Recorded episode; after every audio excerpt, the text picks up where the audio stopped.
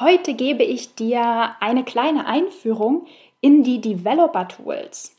Und ich kläre die Frage, ähm, was ist das eigentlich? Was sind die Developer Tools? Und wofür brauchst du die eigentlich? Ich bin Maria-Lena Matysek, Analytics-Freak und Gründerin vom Analytics Boost Camp. Möchtest du das volle Potenzial der Daten nutzen und dein Online-Marketing auf die Erfolgsspur bringen? Möchtest du wissen, was für dich und deine Kunden wirklich funktioniert und datengetrieben optimieren? Möchtest du glücklichere Kunden und mehr Umsatz mit deiner Webseite? Dann bist du hier richtig. Hallo und herzlich willkommen zu einer neuen Episode in der Analytics-Sprechstunde. Heute ist wieder Geek Edition Zeit. Das heißt, heute ähm, soll es wieder um ein paar vielleicht etwas technischere Themen gehen. Aber natürlich ähm, in alter Gewohnheit versuche ich das Ganze trotzdem verständlich zu machen, damit du auf jeden Fall folgen kannst. Ja, wie gesagt, ähm, heute soll es mal um ein Tool gehen oder vielleicht eher um mehrere, die ich tatsächlich ähm, jeden Tag nutze und die in der Analytics-Welt wirklich super, super hilfreich sind, die aber meiner Meinung nach ähm, unter Marketing-Managern eher eine Art ähm, Schattendasein führen würde ich mal sagen, weil es natürlich ähm, tatsächlich technisch ist. Aber kein Hokuspokus. Und zwar geht es um die Developer Tools. Und ich dachte mir, um da ein bisschen mehr Licht ins Dunkle zu bringen, will ich heute einfach mal diese Episode nutzen, um dir eine kleine Einführung in die Developer Tools zu geben. Also, ähm, was ist das? Und brauchst du die, beziehungsweise wofür brauchst du die? Und genau, ich habe mir einfach mal so drei wichtige Use Cases rausgepickt, wofür ich die Tools nutze. Und ähm, ja, die möchte ich einfach mit dir teilen. Bevor ich aber starte, fange ich ähm, natürlich erstmal damit an, was bzw. wo sind die Developer Tools? Und zwar Developer Tools gibt es tatsächlich in jedem Browser. Einfach irgendwohin auf einer geöffneten Webseite im Browser äh, rechtsklicken und dann auf Untersuchen oder Inspect gehen, je nachdem, ob auf Deutsch oder auf Englisch. Und schon öffnet sich da eine Leiste oder wie so eine Art ähm, Fenster im Fenster. Und alles sieht so sofort super technisch aus. Äh, ganz viel Code, ganz viel äh, unverständliche Sachen. Nein, Scherz. Aber natürlich sind die DevTools tatsächlich dafür da, das sichtbar zu machen, was der Browser im Hintergrund tut und sieht. Also durch die Developer Tools können wir sozusagen die, wie sagt man, das Skelett der Webseite sehen und sehen, wie der Browser arbeitet. Und da gibt es, ähm, ja, also in den DevTools gibt es eine ganze Reihe von unterschiedlichen Funktionen. Zum Beispiel zeigen sie dir ähm, oder ja, eine dieser Funktionen ist dafür da, dass du dir den Quellcode der Webseite anschauen kannst oder zum Beispiel auch ähm, zugucken kannst, praktisch mitschneiden kannst, was der Browser so alles raussendet. Also zum Beispiel, welche Datenpakete an Google Analytics geschickt werden vom Browser oder an Facebook ähm, oder was der Browser alles so lädt an Ressourcen oder äh, irgendwo den Nutzer irgendwohin weiterleitet, also Redirections und so. Genau, das kannst du praktisch alles in den Developer Tools sehen und nachverfolgen. So, vielleicht, ähm, ja, würde sagen, können wir vielleicht tatsächlich gleich zu den Use Cases kommen. Ähm, wie können dir die Developer Tools fürs Tracking und für Analytics helfen? Genau, wie gesagt, habe ich mir so drei wichtige Use Cases oder ja, ich sag mal so meine Top 3, die ich wirklich immer und immer wieder nutze, ähm, rausgepickt. Und zwar Use Case Nummer 1 wäre ähm, ja, eine Antwort auf die Frage zu finden, welche Datenpakete gehen wirklich raus? Also, was schickt der Browser wirklich raus? Und gehen sie auch erfolgreich raus? Werden die vollständig rausgeschickt? Also so ein bisschen so ein, ich sag mal, so ein Tracking, äh, wie sagt man, Tracking, Erfolgsmonitoring vielleicht. Ähm, wir können ja natürlich wenn wir ein Tracking testen, also zum Beispiel ein Tracking, das über den Google Tag Manager aufgesetzt ist, können wir äh, ja einfach den Vorschau-Modus im Google Tag Manager nutzen und da auch genau sehen, welcher Tag wurde getriggert, ähm, wurde der Pageview-Tag äh, getriggert, dann gehen wir einfach davon aus, dass die Pageview-Informationen auch an Analytics gesendet werden. Aber wir können für diesen Check praktisch nicht nur den Vorschau-Modus im Google Tag Manager benutzen, der ist auch wichtig und den nutze ich natürlich auch immer, aber sozusagen als Double Check, als zweiter Check, kannst du das Ganze auch in den Developer Tools im Browser selbst machen. Also du kannst praktisch in den Developer Tools mitschneiden, was der Browser alles raussendet und auch genau sehen, was war das? Also was stand da alles drin? Welche Informationen sind am Ende vom Browser tatsächlich zum Beispiel an Google Analytics gesendet worden? Also ein, äh, ja, ein Use Case, wo es, der mir jetzt gerade so einfällt, wo ich das auf jeden Fall äh, immer mache, ist, ähm, dass ich zum Beispiel die Google Analytics Datenpakete, die der Browser rausschickt, daraufhin überprüfe, zum Beispiel, ob auch die Enhanced E-Commerce Informationen aus der Data Layer ausgelesen wurden und ähm, gesendet wurden. Denn je nach Implementierung, also ja, je nachdem, wie man die, ähm, wie man das Enhanced E-Commerce Tracking im Zweifelsfall implementiert hat, sieht man das nicht immer im Google Tag Manager, ob da wirklich alles korrekt gesendet wird oder ob der Tag Manager tatsächlich überall die korrekten Informationen hat.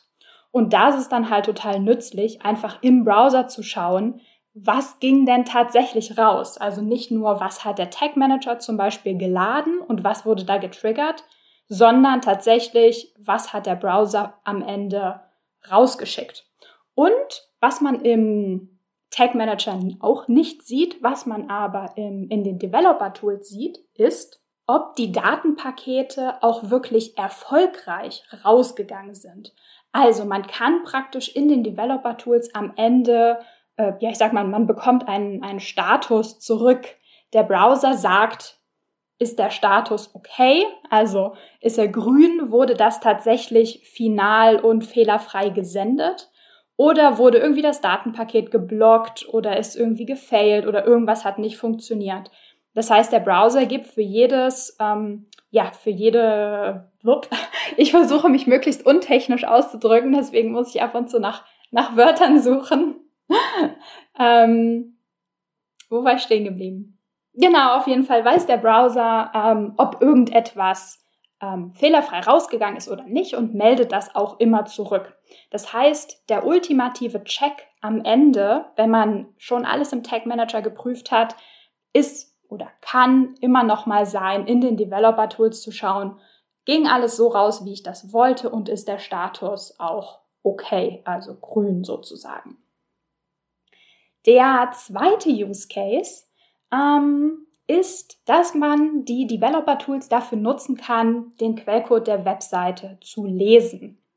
Ähm, das ist natürlich besonders wichtig fürs Tracking Setup, also wenn ich da zum Beispiel an den Fall denke, dass ich einen Klick auf einen bestimmten Button tracken möchte, brauche ich ja irgendeine Art von Definition, wie ich dem Google Tag Manager mitteilen kann, welchen Button ich meine.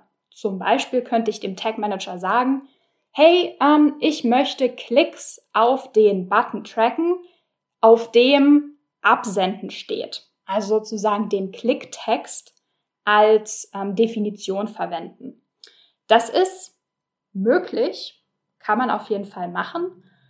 Aber es ist manchmal, ich sag mal, suboptimal. Denn wenn sich irgendwann mal was an der Webseite ändert und jemand diesen Buttontext überschreibt oder umbenennt, dann würde das Tracking nicht mehr funktionieren, weil der Google Tag Manager lauert ja immer darauf, dass jemand auf genau diesen Text klickt. Und wenn der irgendwann verändert wird, geht's nicht mehr.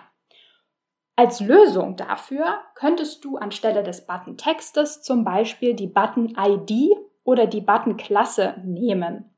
Also sozusagen ähm, dem Tag Manager nicht sagen, hier der Button, wo das und das draufsteht, sondern den Namen des Buttons oder äh, ja genau, also ID oder Klasse nehmen. Das heißt sozusagen der Name nicht die, den, der, was? nicht den, äh, die Bezeichnung nehmen, die der Nutzer sozusagen im Frontend sieht, sondern eine Definition nutzen, die im Quellcode drin steht. Und um praktisch den Namen des Buttons, also die Button-ID herauszufinden, musst du natürlich im Quellcode nachschauen. Und das kannst du auch in den Developer-Tools tun. Ähm, anderer Fall vielleicht auch noch dafür, dass man ähm, für ein Tracking-Setup im Code wühlen muss, ist, wenn du zum Beispiel ein Element über einen CSS-Selektor hm, ja, benennen oder auswählen möchtest. Also zum Beispiel, wenn du sagen möchtest, lieber Google Tag Manager, bitte löse immer dann ein Tag aus, wenn ein bestimmtes Element für den Nutzer auf der Webseite sichtbar wird. In dem Fall musst du ja dem Tag Manager sagen, woran er dieses Element, das da sichtbar wird, erkennen kann. Und dafür kannst du zum Beispiel CSS-Selektoren benutzen. Und wie der halt in deinem Fall heißt, für dieses Element, das du tracken möchtest, das sagen dir auch die Developer-Tools, indem sie dir sozusagen den Blick in den Quellcode äh, und in das Skelett, sag ich mal, der Webseite ermöglichen. Und der dritte Use Case, den ich mir ausgesucht habe für diese Episode, ist das Cookie auslesen bzw. ähm, ja, Cookie testen. Ähm, ja, das ist so, da auf, also das ist auf jeden Fall auch ein Use Case, den ich sehr oft benutze.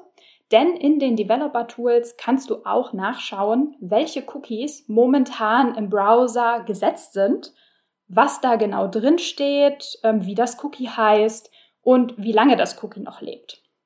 Ähm, genau, das ist natürlich zum einen super praktisch, weil ich öfter mal wissen möchte, ob zum Beispiel der Cookie ähm, Consent Manager oder das, der Cookie Banner, das Management, Cookie Management Plugin, je nachdem, äh, richtig den, ähm, ja, die Consent Cookies praktisch setzt oder ich will genau diese Cookies mal löschen, um den Consent halt einfach nochmal zu testen, ob da auch alles richtig funktioniert. Ähm, und dieses Cookie einsehen und Cookies löschen, das kannst du halt auch genau da in den Developer Tools machen. Klar, du kannst auch, sag ich mal, in deinem Browser einfach so sagen, hey, bitte jetzt alle Cookies, Cookies löschen. Aber da kannst du halt einzelne Cookies löschen und auch den Inhalt von vielen, von vielen von den Cookies einfach, die da sind, ähm, sehen. Oder ein anderer Cookie, ein anderer Cookie-Use-Case, der mir noch einfällt, ist, ähm, dass wenn du zum Beispiel Cookies setzt, die eine, ähm, ich sag mal zum Beispiel eine Traffic-Quelle speichern, also über welche Kampagne, über welchen Kanal ist dieser Nutzer gekommen, dann äh, kannst du zum Beispiel auch in den DevTools nachschauen, welche Traffic-Quelle halt eben da gerade im Cookie drin steht und ob die Quelle auch richtig erkannt wurde, also so ganz normal durchtesten, ob das so funktioniert und die Cookies so gesetzt werden, wie du das möchtest, ob das Cookie korrekt überschrieben wird, wenn es überschrieben werden soll. Und zum Beispiel auch, ob die Cookie Lifetime stimmt. Ja, ich würde sagen, das sind so meine Top 3 Anwendungsfälle für die Developer Tools. Äh, es gibt natürlich wirklich noch super viele mehr. Ähm, ja, aber ich glaube, das war erstmal so ein quick, ein kleiner, ein, ein kurzer, schneller Durchgang durch die wichtigsten Funktionen, damit du da so ein bisschen eine Vorstellung bekommst, wann das nützlich sein könnte und ähm, wozu die eigentlich ähm, ja so da sind. Und ähm, ja, ich würde sagen, gerade wenn du ein Tracking-Setup mit dem Google Tag Manager zum Beispiel aufbauen möchtest oder irgendwie erweitern möchtest oder vor allem auch, wenn du ab und zu auf Tracking-Probleme stößt, wo du nicht direkt feststellen kannst, ah, wo kommt denn das jetzt her? Und wo du praktisch wirklich noch eine, ich sag mal, eine Ebene tiefer gehen möchtest im Testing, da wird dir, äh, werden dir die Developer-Tools wirklich, wirklich gute Dienste leisten. Und es lohnt sich auf jeden Fall, sich mit den Tools vertraut zu machen. Denn am Ende geben sie dir praktisch den echten und ich sag mal ungetrübten Blick in den Betriebsraum oder in den Maschinenraum des Browsers. Und ähm, das ist natürlich am Ende der Ort, wo das Tracking tatsächlich passiert, beziehungsweise ja, ausgeführt wird. Also da, wo die Daten tatsächlich rausgeschickt werden. Und natürlich, wo im Zweifelsfall dann auch mal Probleme entstehen und ähm, vielleicht nicht genau dort gelöst werden wollen, aber zumindest erkannt und enttarnt werden wollen, um dann gelöst zu werden. Ja, ich würde sagen, damit mache ich Schluss. Ich wünsche dir ein schönes Wochenende und wir hören uns Montag wieder. Bis dann, ciao. Wenn dir die Folge gefallen hat und du etwas mitnehmen konntest, dann würde ich mich mega über eine Bewertung freuen. Abonniere den Podcast, teile ihn mit Freunden und Kollegen und wenn du selbst eine Frage hast, die ich dir in der Analytics-Sprechstunde beantworten kann, dann schreib sie mir auf jeden Fall per Mail an maria.analyticsfreak.com, auf Facebook oder über LinkedIn.